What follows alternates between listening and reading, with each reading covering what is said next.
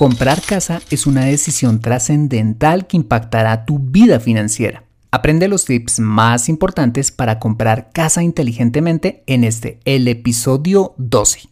Here we go.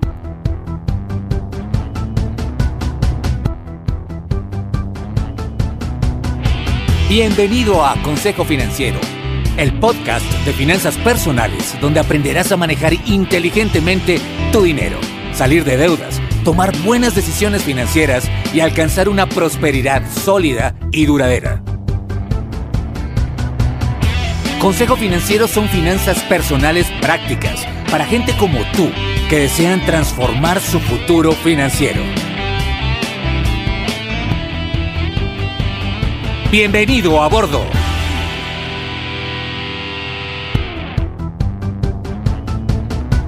Hola, soy Fernando Fernández y quiero darte la bienvenida a un episodio más de Consejo Financiero, tu podcast, tu programa de finanzas personales en el que aprenderás a manejar inteligentemente tu dinero, a salir de deudas, a tomar buenas decisiones financieras y los principios para alcanzar una prosperidad sólida y duradera. Tener educación financiera no es algo exclusivo para los que estudiaron finanzas o para el experto que sale en radio o en televisión. No, todo lo contrario, es algo que está a tu alcance y que determinará tu éxito personal. Si quizás eres ingeniero catastral, gerente de ventas, agricultor, publicista, youtuber, panadero, mecánico, ciclista o cualquiera que sea tu profesión, mira, tarde o temprano necesitarás saber administrar correctamente tu dinero y así lograr tus objetivos de vida. En Consejo Financiero aprenderás todo lo que necesitas para ser un experto de tus finanzas personales. Bueno, también te invito a visitar www.consejofinanciero.com donde podrás encontrar este y muchos más contenidos de finanzas personales que estoy seguro van a ser de utilidad para tu vida financiera. Eh, te recuerdo que puedes encontrarme en LinkedIn como Fernando Fernández Gutiérrez y en Twitter como arroba consejo acertado. Bueno, y sin más preámbulos, bienvenido a bordo. En este episodio quiero darte 5 consejos prácticos para comprar casa inteligentemente. Una de las principales decisiones financieras que vas a tomar en tu vida es comprar vivienda y eh, dicha, dicha decisión podría impactar positiva o negativamente tu futuro financiero. El propósito de estos 5 consejos es que de una manera práctica sean una herramienta para que puedas tomar eh, o puedas comprar tu casa de la mejor manera y eso impacte eh, positivamente tu futuro financiero y el futuro de tu familia. El consejo número uno te propongo es primero sanea tus finanzas. Mira, si tú quieres comprar tu casa propia está muy bien, pero lo primero que te aconsejo es que construyas un fondo de emergencia con al menos tres meses de presupuesto mensual y por favor sal de deudas. ¿Por qué? Porque asumir una hipoteca sin ahorros en caso de una contingencia teniendo además deudas de consumo por pagar como tarjetas de crédito, préstamos, créditos y demás, te van a someter a un estrés muy grande, especialmente si pierdes tu trabajo o fuente de ingreso. Si quieres recordar eh, cómo construir un fondo de emergencia y cómo sobre todo salir de deudas, te invito a que escuches los episodios 4 y 5 de este podcast. El segundo consejo es ahorra por lo menos el 20% de tus ingresos mensuales. Mira, una vez hayas construido tu fondo de emergencia y hayas pagado todas tus deudas, hombre, pues ahí es el momento preciso para que transformes el dinero que usabas para pagar dichas deudas en ahorro, separando como mínimo un 20% de tu ingreso para acumular el enganche o la cuota inicial de la casa que tú deseas comprar. La meta es que acumules como mínimo, ojo, el 30% del valor comercial del inmueble. Entre más ahorres por encima de este porcentaje, tu carga financiera va a ser menor a la hora de tomar un crédito hipotecario. Si de pronto te parece que ahorrar el 20% de tus ingresos es un valor muy alto, quizás aún no estás preparado para comprar casa, pues cuando lo hagas vas a tener que asumir un porcentaje aún mayor por la adquisición de ese inmueble. ¿Por qué? Porque primero pues vas a tener que pagar una hipoteca seguramente, eh, pero también vas a tener que pagar el mantenimiento del inmueble, los impuestos, ah, la administración de áreas comunes, seguros, eh, etcétera. Eh, todo ello pues, relacionado con, la adquisición de, ese inmueble. Bien, No obstante, si después de, bueno, hacer tus cuentas, hacer tu presupuesto, encontraste que, bueno, no puedes ahorrar el 20%, pero puedes ahorrar quizás un 5 o un 10%, anímate y empieza a ahorrar desde ahora. Por supuesto te vas a demorar un poquito más en reunir el valor de la cuota mensual, pero si lo haces con disciplina, a través de un, pues, un ahorro periódico disciplinado mensual, lo vas a lograr. El consejo número 3 a la hora de, de, comprar casa inteligentemente es que escojas una casa que esté dentro de tus posibilidades económicas. Mira, un error frecuente que he visto en muchas personas es comprarse una casa que no está al alcance de, de sus posibilidades financieras, ya sea por el valor de la hipoteca, el estrato socioeconómico en donde se encuentra el inmueble, el mantenimiento del mismo, los impuestos que normalmente son directamente proporcional al valor de la vivienda, etc. Mi recomendación es que a la hora de comprar esa casa que esté dentro de tus posibilidades se cumplan eh, las dos siguientes condiciones. La primera de ellas es que ya tienes ahorrado al menos el 30% del valor comercial del inmueble. Eso quiere decir que si el inmueble que te interesa vale 60 mil dólares, eh, deberías tener al menos 20 mil dólares ahorrados como enganche o cuota inicial. Si en tu caso no tienes los 20 mil, sino que tienes 10 mil, digamos, te doy dos opciones. La primera es que sigas ahorrando hasta alcanzar los 20 mil eh, y poder comprar el inmueble que deseas o simplemente eh, comprar o buscar un inmueble que valga un poco menos. Y la segunda condición eh, que te aconsejo eh, consideres a la hora de comprar esa casa dentro de tus posibilidades es que al momento de, adquirirla eh, no vayas a gastar más del 35% de tus ingresos mensuales, ya sea como persona o como familia con tu esposa, en los gastos relacionados con dicha vivienda, porque debes tener en cuenta que, pues seguramente pues vas a tener que pagar una cuota mensual de la hipoteca, tienes que pagar, como ya te lo dije, el mantenimiento, los impuestos y una serie de gastos adicionales que están relacionados con esa casa, ¿sí? Cuando tú gastas más del 35% para mantener ese inmueble, eso significa que estás quitándole eh, flujo de caja a otras categorías de tu presupuesto, como la alimentación, la educación, el transporte, en general el bienestar tuyo y de tu familia. Pagar más del 35% significa que estás comprando una casa que no está dentro de tus posibilidades, ¿vale? En ocasiones quizás eh, nos frustramos cuando no podemos comprar la casa que queremos, pero mira, es preferible comprar inicialmente una casa quizás más modesta que podamos pagar a comprar la casa de nuestros sueños con una carga financiera que no podemos asumir y que a la larga vamos a terminar perdiendo, ¿sí? No quiero decirte con esto que seas conformista, no todo lo contrario. Sé más bien estratégico, sé paciente y sé inteligente. Puedes empezar con una casa pequeña y cuando ya la pagues toda, puedes seguir ahorrando vender la que tienes y comprarte una mejor y así sucesivamente hasta encontrar o hasta adquirir la casa de tus sueños. El consejo número 4 es elige una buena hipoteca. Lo ideal eh, sería tener el 100% del valor del inmueble que deseas comprar, pero pues va a ser difícil eh, por el por el monto eh, ahorrar el 100% de ese dinero a corto plazo razón por la cual vas a necesitar de una hipoteca. Atención, esta es la única razón por la que yo recomiendo tomar un crédito, pues te estás endeudando para adquirir un activo que se valoriza con el tiempo. No es lo mismo comprar a crédito un activo o supuestamente un activo como un carro que se desvaloriza todos los días, ¿sí? La única razón por la cual yo recomiendo eh, endeudarse es para comprar vivienda. ¿Por qué? Porque el inmueble día tras día se está valorizando más y eso afecta positivamente tu patrimonio. Mira, en el mercado vas a encontrar muchos tipos de hipoteca, de créditos hipotecarios. Mm, pero el que yo te recomendaría debería tener las siguientes características. La primera característica de esa hipoteca es que la tomes a un plazo no superior a 15 años.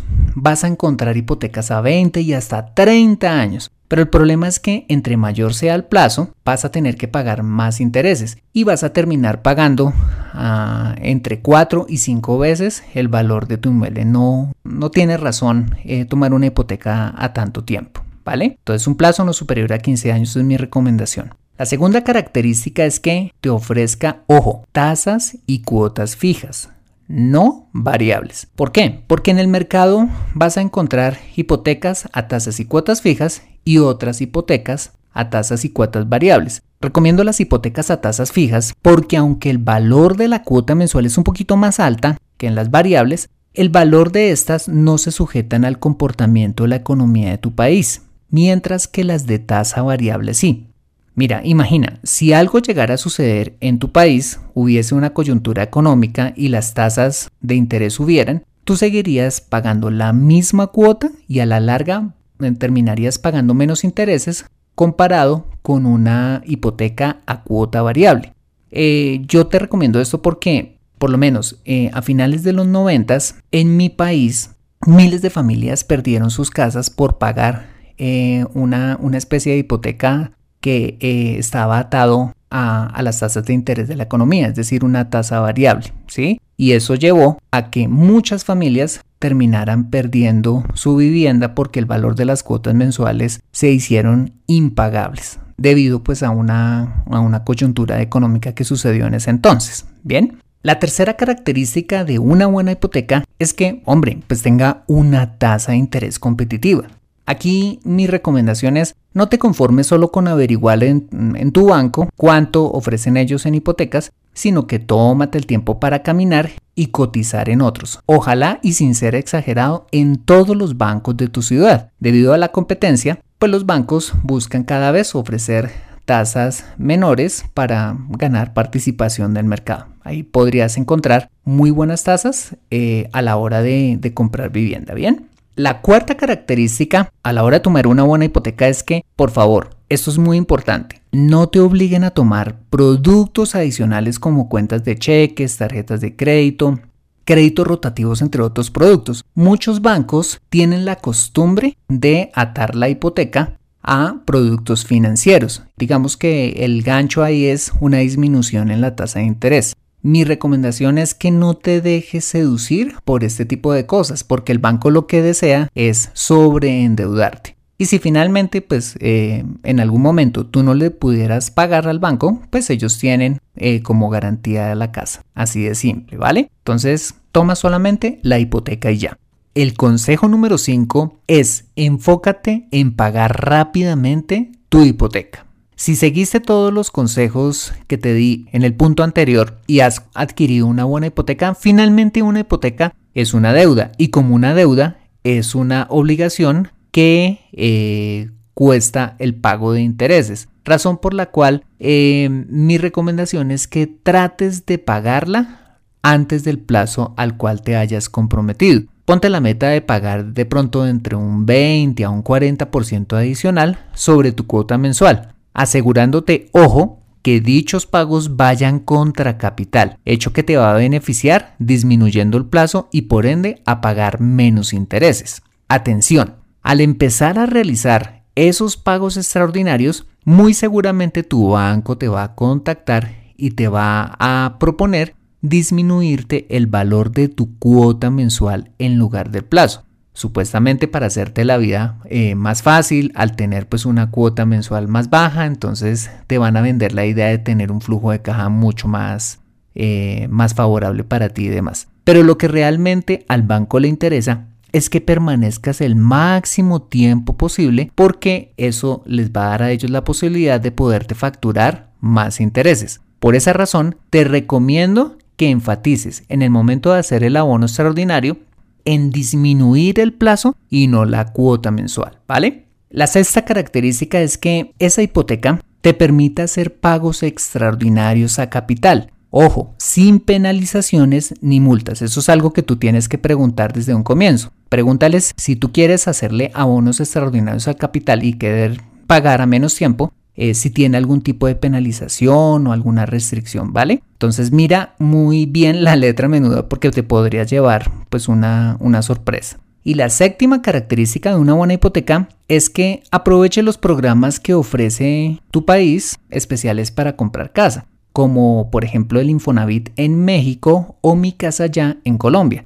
En donde se pueden obtener beneficios en tasas bastante atractivos y subsidios por parte del gobierno de tu país. Por supuesto, pues cumpliendo algunas condiciones, ¿vale?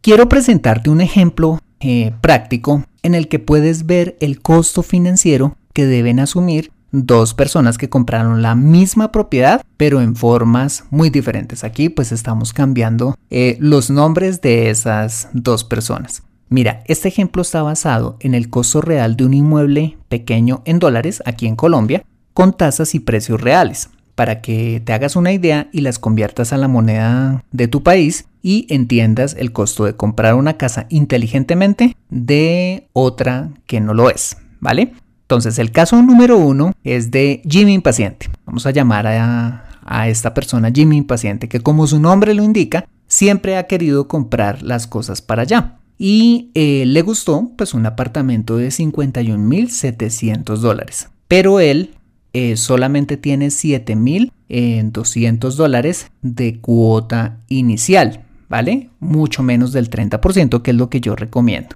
Pero como él quiere eh, el apartamento para allá, decide tomar una hipoteca por 44.500 dólares a un plazo de 15 años, con una cuota mensual de 535 dólares y a una tasa efectiva anual del 12.7. ¿Ok? El caso número 2 lo vamos a llamar eh, Janet Perseverante. Resulta que Janet eh, quiere comprar el mismo apartamento de 51.700 dólares en el mismo condominio de Jimmy, porque ellos son, mm, pues son amigos desde la infancia, ¿vale? Ella tiene ahorrados 25 mil dólares que es mucho más que el 50%, que el 30% del, del valor del inmueble. Y además, como a ella no le gustan mucho las deudas, decidió tomar un crédito hipotecario por 26.700 dólares, no a 15 años, sino a 8 años. Y la cuota mensual le quedó en 434 dólares, un poquito más, más pequeña que la que le quedó a Jimmy. Y eso que el plazo era menor. Y pues ella siempre tiene la consigna de paga lo que debes para que sepas lo que tienes. La pregunta que te estás haciendo en ese momento es, bueno, ¿cuánto terminaron de pagar eh, Jimmy y Janet en cada uno de estos escenarios? Bueno, te voy a contar. Resulta que Jimmy, eh, como recordarás, tomó una hipoteca de 44.500 dólares. Como la tomó a 15 años, eh, terminó pagando, ¿sabes cuánto? Terminó pagando 51.765 dólares en solo intereses lo que quise, lo que quiere decir que su apartamento le salió en un total de 103.489 dólares. Es decir, el apartamento le salió al doble. Mientras Janet, que tomó una hipoteca de solamente 26 mil dólares, porque tenía pues una cuota inicial bastante buena de 25 mil dólares, pues ella a solamente un plazo de 8 años y a la misma tasa de interés terminó pagando, ¿sabes cuánto? Solamente 14.992 dólares en 8 años, para un total de 66.716 dólares del costo total de la adquisición de ese inmueble. Con esto que te quiero hacer ver que el tomar eh, un inmueble con una cuota inicial o enganche más grande, superior eh, preferiblemente al 30%, pues hace que sea mucho más fácil pagar la hipoteca y si disminuye el plazo, es decir, si no lo toma, digamos, a lo que yo recomiendo que son 15 años, pero si, si se toma una hipoteca a un plazo más corto o se hacen eh, abonos a capital eh, de tal manera que se reduzca el plazo, pues el valor en intereses va a ser considerablemente menor en este caso. Si tú quieres ver este ejemplo en detalle, numérico para que puedas hacer las cuentas y puedas darte cuenta del impacto positivo que tiene eh, comprar casa inteligentemente como te lo sugiero acá, entra a www.consejofinanciero.com barra comprar casa inteligentemente y ahí vas a poder ver este ejemplo en más detalle, ¿ok?